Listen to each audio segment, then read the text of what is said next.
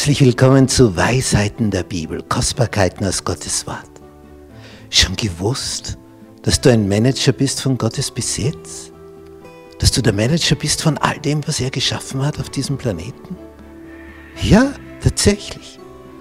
Und er erwartet sich etwas von dir. Für all das, was er dir gibt. Ja, wie, was, wann, wo. Darüber werden wir nachdenken. Mach dich bereit, es wird spannend.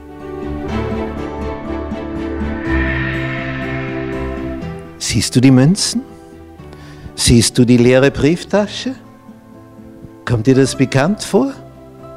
Ah, wenn man nur so viel Geld hätte, wie man nur irgendwie bekommen könnte. Gottes Segen, an dem ist alles gelegen. Aber wie kommt man zu diesem Segen? Gibt es da ein Geheimnis? Gibt es da etwas, was er uns empfiehlt, um zu diesem Segen zu kommen? Was erwartet er sich von uns?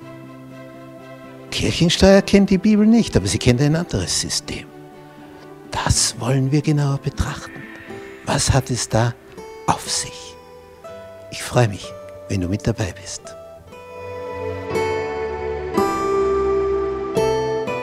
Wie schön. Da wird der Schnee erwärmt durch diese Herzen. Und darum geht's, dass du dich erwärmst, dass du aus der Eiseskälte herauskommst in die Wärme der Beziehung zu deinem Schöpfer.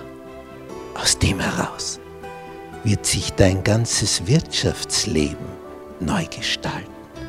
Was lohnt sich? Was lohnt sich nicht? Wofür soll ich Geld ausgeben?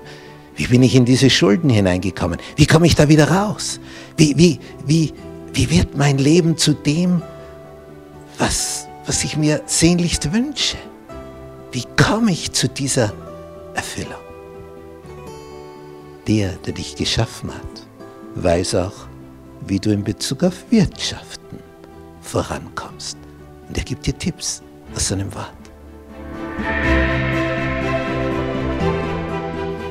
Hast du schon mal Bürgschaft geleistet für jemanden? Und hast du dabei draufgezahlt? Wäre gut, wenn du vorher die Bibel gelesen hättest, vor allem die Sprüche.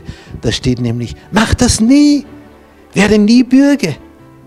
Gott sagt dir ja nicht. Also du willst jemand dein Geld herschenken, dann kannst du es machen. Aber ansonsten niemals. Werde nie Bürge. Das ist verbürgt in der Bibel, weil ich Gott schützen will, weil er dich lieb hat.